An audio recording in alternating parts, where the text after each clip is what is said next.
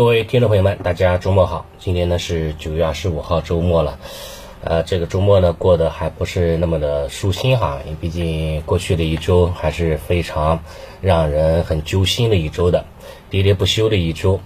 在过去一周呢，A 股呢是对吧，交易了五个交易日，但也是跌了五天。虽然说整体呢跌幅不大，但是每天呢杀一只白马股哈，让这个市场的人心哈是涣散的。啊，这个指数哈一直都没有呈现出明显的这种啊反转的这种 K 线组合的形态啊，还是在不断的这种寻底当中。另外呢，美联储哈虽然说这个周四凌晨两点钟靴子也算落地了，对吧？但是哈这个从相关的这个人员的讲话中也能透露出来，接下来呢加息的步伐哈可能不会那么的轻松。十一月份呢，大概率还是加七十五个基点啊，十二月份呢加五十个基点，明年的话呢，可能一月份和三月份哈，可能还会各加二十五个基点，所以呢，这种加息的上限哈，有可能会突破百分之四点五这样的上限，达到百分之四点七五这样的一个较高的一个水平了，是吧？这种加息的力度哈，也是对市场的这种流动性啊，产生了非常大的影响。A 股呢，对吧？开始失血了。其实像欧美股市，包括日日韩，都是在下跌的。你看欧美股市啊，尤其是美股，美股这个加息之后也是呈现出了三连跌，所以呢，这样一想，对吧？A 股呢不是一个人在挨打啊，这样的话呢，心里稍微好受那么一点点吧。目前来看的话呢，这种加息周期哈呢，也是在可预见的将来当中不断的演绎，啊，市场比较乐观点的预计呢，可能还是明年呢上半年三月份结束加息，然后呢进入较长一段时间的静默期。二零二四年哈开始进入降息周期，所以呢，如果说按照这样的一个加息和降息的时间周期表来看的话，行情大的行情啊，A 股的行情啊，或者说外围市场的行情，要想走走出这种牛市的这种趋势性的大行情，可能呢会在明年的下半年，明年的三季度可能会演化。啊，因为那个时候话呢，这个加息周已经结束了，对吧？这种外围的风险哈也是尘埃落定了。但是呢，降息周期也没有到来啊，似来非来的那个时间节点的嘛。因为股市往往都会先于政策、先于经济面见底的，可能会在这个时候呢，明年年中的时候呢，有可能会有啊有这样的一个大的一个行情机会。但是短期来看的话呢，应该是很很难有这种大幅度的这种啊趋势性的行情机会，所以呢，对接下来的今年四季度哈，可能继续维持宽幅震荡的概率呢是比较大的。这种宽幅震荡哈呢，意味着什么呢？意味着说上涨可能涨幅不是很大，比如说上方的这种压力位，对吧？上方的这个三千五百点、三千六百点肯定是强阻力位了啊，估计呢突破不了的。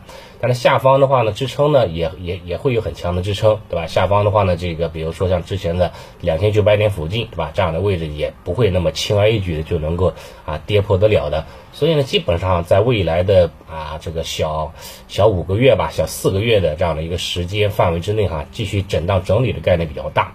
考虑到哈这个行情已经跌了三个月了，对吧？从七月份开始下跌，跌到了现在已经是九月份了，所以下方空间的话呢相对来说已经是非常有限了啊。这个利空的消息哈，不管是加息的影响了，还是说这个俄乌的一个这个这个地缘的一个影响了，它其实都已经反映当中了。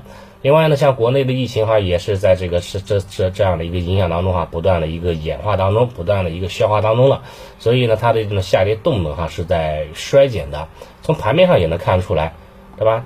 在之前，在上周，上周是九月十五号、九月十六号是连续两天放量下跌，但是这一周呢，都是连续五个交易日哈都是缩量下跌。由放量下跌变为了这种缩量啊，震荡整理啊，它下跌的这个这个量能明显变缓了啊，变小了。然后呢，下跌的速度哈也明显的在走平当中啊，这也算是一种好的一种啊，不好当中哈一种稍微好一点的一种信号吧。急跌缓跌，后面的话应该就开始止跌，甚至说要反弹了，这是这是一个比较好的一个现象。另外一个好现象什么呢？就是在下跌当中哈，它也释放了空间，释放了这样的一个估值压力。目前呢，整个 A 股的估值哈，已经是比历史当中百分之八十的估值呢都比较便宜，所以呢，它是有估值垫存在的。你像沪指，沪指的话呢，它的这个它的估值呢只有十二倍，对吧？已经是在过去几年当中哈，是这个啊低于百分之十的，百分之十的啊，甚至说是百分之七以下的这样的估值水平。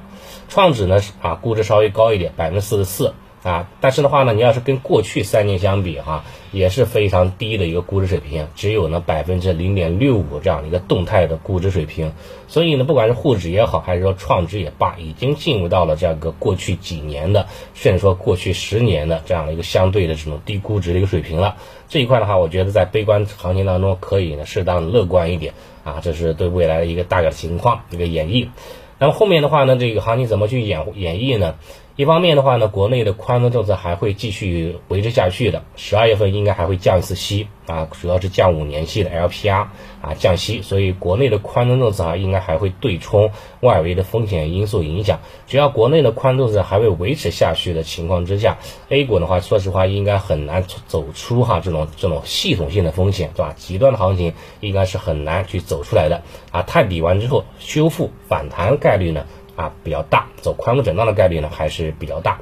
之前跟大家说过，对吧？宽松的政策之下，最差就是宽，就是震荡；好一点的走牛，对吧？这是这是到目前为止的话，其实也是一样，也是维持这样的一个观点不变的。目前哈，A 股的话呢，这个宽松政策呢，不管是说政策面的宽松，还是说信用端的宽松，都是还会延续较长一段时间的。流动性不用担心啊，没有系统性的风险就可以了。板块方面来看的话呢，目前有几个方向是可以呢去值得去留意的。对吧？第一个方向的话呢，肯定也就是说咱们的这个大消费方向了，也就是困境反转的方向啊。这些方向的话，因为在过去相当长一段时间没怎么涨过，所以受制于这个疫情的影响哈，一直在这个底部徘徊整理当中啊。随着这个疫情哈已经开始啊，这个怎么说呢？啊，已经进入到了这个下半场吧。对吧？那么对于疫情的一些态度了、防疫措施了，都是在啊，都是这个有大幅度的提升的空啊，提升的过程当中。那么对经济的扰动哈，应该还会在在在这种边际效应递减的。随着十月份的这个对吧，相关的经济的刺激政策可能会出炉，那么对这种困境反转方向应该会迎来利好的消息的。再加上的话呢，这个中美的在这个科技方面脱钩，对吧？有这种外贸出口不畅的这种啊这样的一个大的环境之下，那所以呢，刺激国内的需求消费是迫在眉睫的。所以呢，对于这些大消费了、困境反转方向，我觉得还是有很大的这种机会存在的啊。这是一大方向。第二大方向的话呢，就是这个过去啊几个月一直表现不错的新能源的赛道方向。啊，这些方向的话呢，相对来说哈，这个景气度还是比较高，对吧？它的唯唯一的问题就是估值偏高。但是的话呢，如果说经过了一到两个月的调整，时间上的调整，空间上调整之后，调整到了相对合理的估值范围当中，对吧？那么高成长的，这样高净净增长的这样的一个啊，这样的一个增长幅度，也可以呢消化啊这样的一个估值带来的一个压力。所以呢，对于中对于十月中下旬之后，我觉得这个新能源赛的方向应该也是能够迎来这种比较好的这种这样的一个低吸机会的。这个方向的话呢，这个成长性哈，景气度还是比较确定性的比较高啊，可以呢留意当中呢，比如说像储能啦，像光伏啦，对吧？像军工啊。对吧？包括像芯片了这一类的，应该都是有很好的啊。包括这个这个汽车的智能化，对吧？这一块都是有非常不错的这种这样的一个这样的一个轮动的机会的，所以这块也可以留意一下。第三个方向的话呢，就是一些这个啊，时不时出现的一些这个啊危机，对吧？不管是这个粮食危机了，还是说能源危机了，对吧？还是说其他的一些这个相关的一些演演化的一些产品啊方向，这些方向的话呢，因为随着这个。普大帝召召开，对吧？三十万人的这个呃征召令之后啊，可能也会带来不确定因素。目前呢是在在四个这个俄方，对吧？这个解放区域或者说是乌乌克啊乌方的之前的四个地区要举行公投了嘛，对吧？可能话呢也会带来一些这个不确定不确定性的因素。这样的话，对能源板块啊，燃气啦、煤炭，对吧？石油。港口航运，对吧？啊，还有一些军军工等等这些方向哈，也会带来这种时不时的热点的这样的一个刺激。所以这一块的话呢，应该短期哈，在在下半年应该还会有这种翻炒的一个空间和幅度。这一块的话，也可以稍微去留意一下就可以了。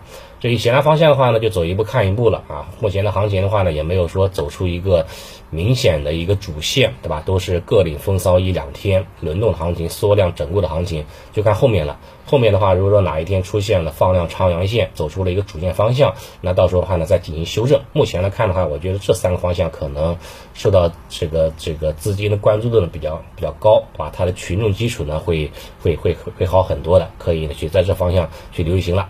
已经持仓的朋友呢，我觉得就不要再倒在黎明前了，对吧？就是躺平行了，少看盘，少操作，对吧？然后的话呢，这个少干扰，少犯错啊，等待这个黎明的到来，就就挺好的啊。然后的话呢，其他的话呢也没有啊，没有什么特别特别多的啊要强调的。弱势行情之下，行情不好啊，你不是一个人在受伤，大家一个大家都是在受伤当中，对吧？大家都是在这个这都都是在等待当中啊就可以了。